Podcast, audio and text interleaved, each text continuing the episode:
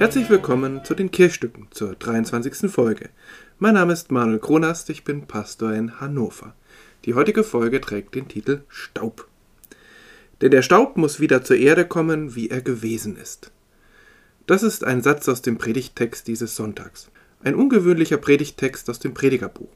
In sehr poetischen, aber auch düsteren Bildern wird eine Endzeit beschrieben wenn die Hüter des Hauses zittern und die Starken sich krümmen, und müßig stehen die Müllerinnen, weil es so wenig geworden sind, wenn sie finster werden, die durch die Fenster sehen, wenn die Türen an der Gasse sich schließen, dass die Stimme der Mühle leise wird und sie sich hebt, wie wenn ein Vogel singt und alle Töchter des Gesangs sich neigen. Bei solchen Worten entstehen bei mir Bilder im Kopf. Seltsame, melancholische, leise, bedrohliche Bilder. Dabei ist es eigentlich eine sehr eindrückliche, behutsame Schilderung des Alters, wenn die Tage schwer werden, wenn die letzte Kurve des Lebens erreicht ist, wenn Selbstverständlichkeiten brüchig werden.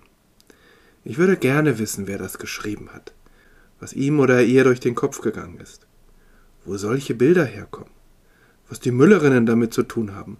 Auf jeden Fall bleiben die Bilder im Kopf.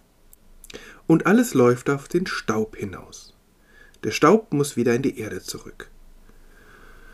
Ganz ähnliche Worte gebrauche ich bei jeder Beerdigung. Erde zu Erde, Asche zu Asche, Staub zum Staube. Dreimal eine Handvoll Erde. Seit Corona Schaufeln von den Gräbern verbannt hat, ist die Handvoll Erde wörtlich zu verstehen. Dreimal. In meinem Rücken die Trauergäste. Und ich frage mich manchmal schon, wie sie das hören. Vor ihren Augen steht ein wunderbarer, prachtvoller, starker Mensch oder auch ein boshafter, kleinlicher und grausamer. Ich aber rede von Staub, von Asche, von Erde. Macht das diesen Menschen klein? Oder verharmlost ihn das? Aber Menschen und Staub, das passt in der Bibel zusammen.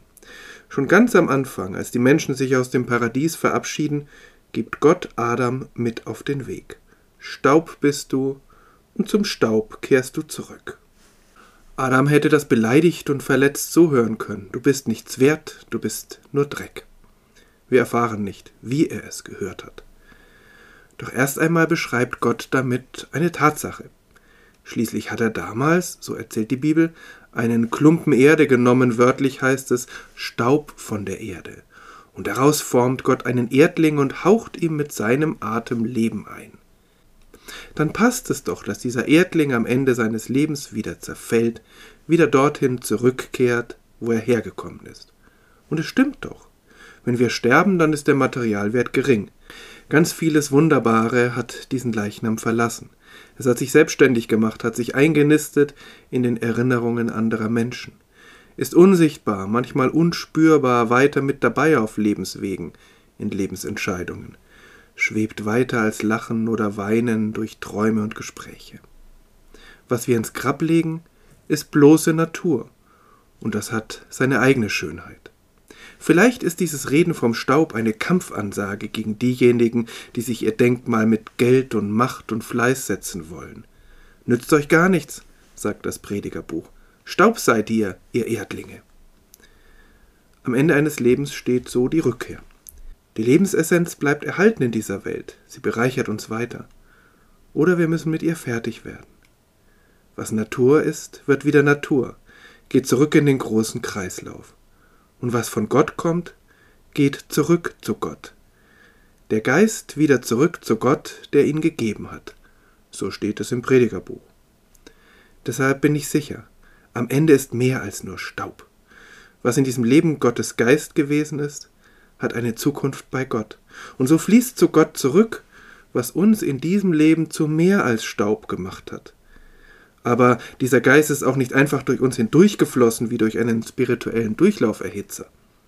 Körper und Geist oder Körper und Seele oder wie auch immer wir das nennen, verbinden sich in einem menschlichen Leben und beides färbt aufeinander ab.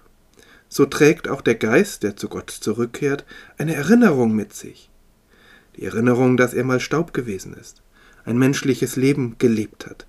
Und dieser besondere Geist, Gottes Geist, unser Geist, wird dann eine ewige Heimat bei Gott finden, so unverwechselbar wie wir es sind. So ist der Staub nichts Minderwertiges. Es ist die natürliche Substanz, in der Gottes Geist wohnen wollte. Wir sind nichts Minderwertiges. Wir sind die Erdlinge, die Gott als seine Kinder geschaffen hat. Beseelter Staub mit Perspektive. Bis zum nächsten Mal. Bleiben Sie bleibt behütet und gesegnet.